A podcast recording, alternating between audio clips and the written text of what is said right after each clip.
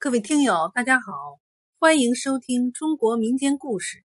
今天给大家讲的故事名字叫《女贞子的传说》。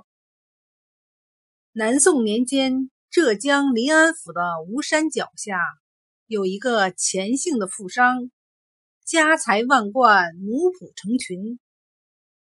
钱员外膝下唯有一女，名叫贞子，容貌秀丽，聪明伶俐。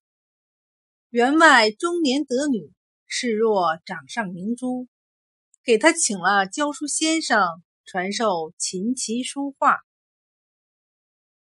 转眼贞子已芳龄十八，更是端庄高雅，窈窕动人。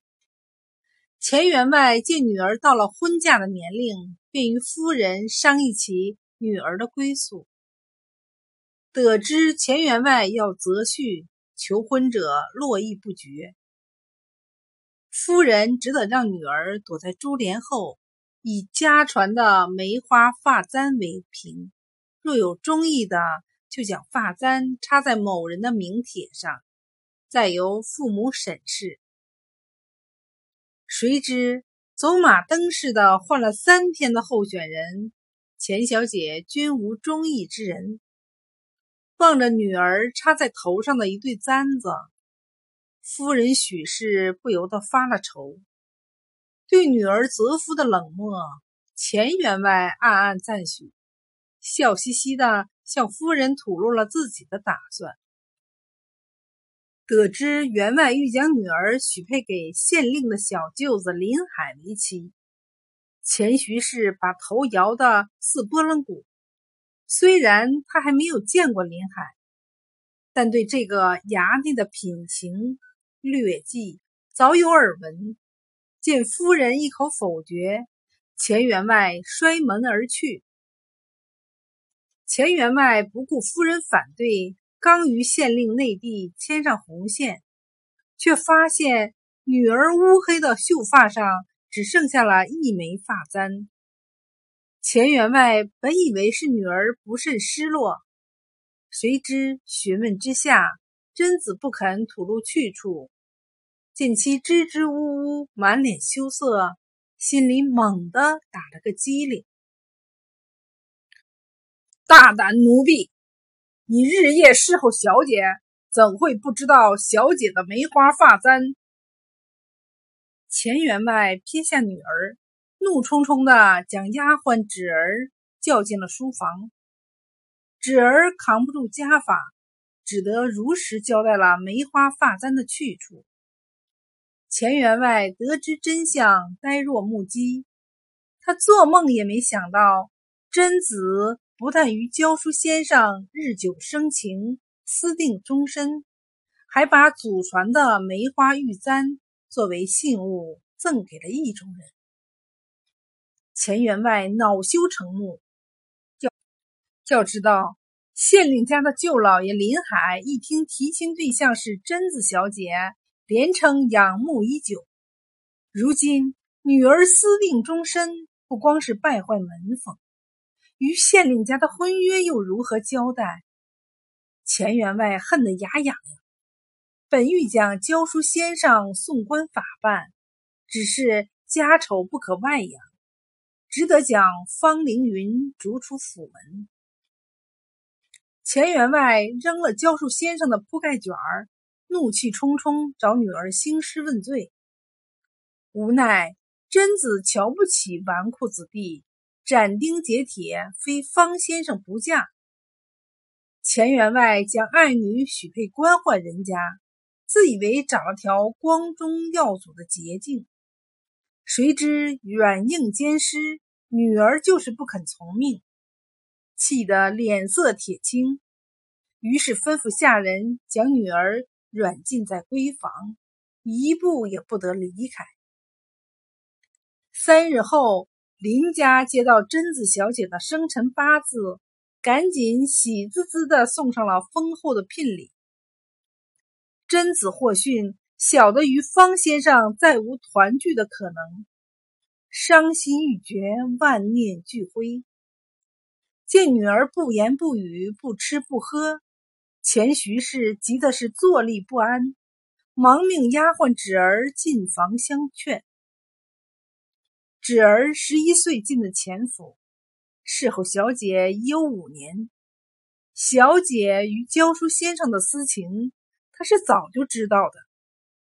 原以为有情人终成眷属，却不料老爷另有安排。小姐对他不薄，芷儿自然也感激在心。无奈他小小年纪，经不住恐吓责罚。见老爷咆哮着要动家法，便再也不敢隐瞒。如今方先生被赶出府去，小姐日夜啼哭，侄儿肠子都悔青了。夫人让他进房劝小姐，侄儿拭泪遵命。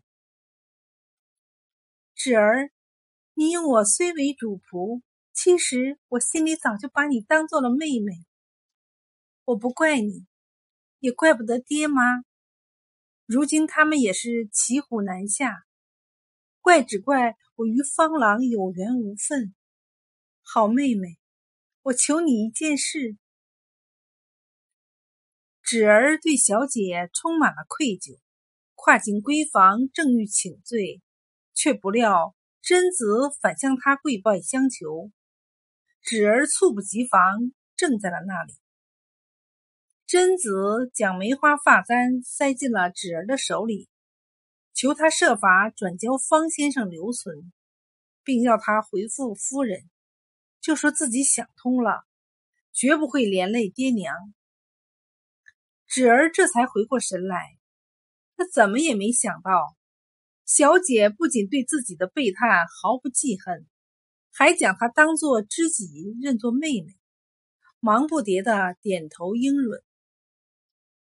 钱员外听罢芷儿的禀报，如释重负，吩咐厨房赶做了几样女儿爱吃的菜肴，亲自送至女儿的房间。哈哈，想通就好，想通就好。贞子，贞子，啊！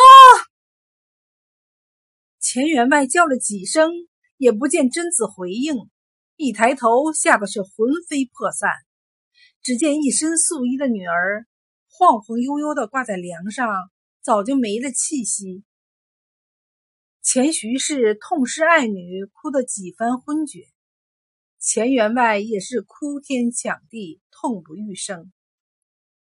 丫鬟芷儿这才明白，小姐将梅花发簪托他转给方先生时，就已经决定殉情，而为了不让爹娘为难。也唯有一死了之。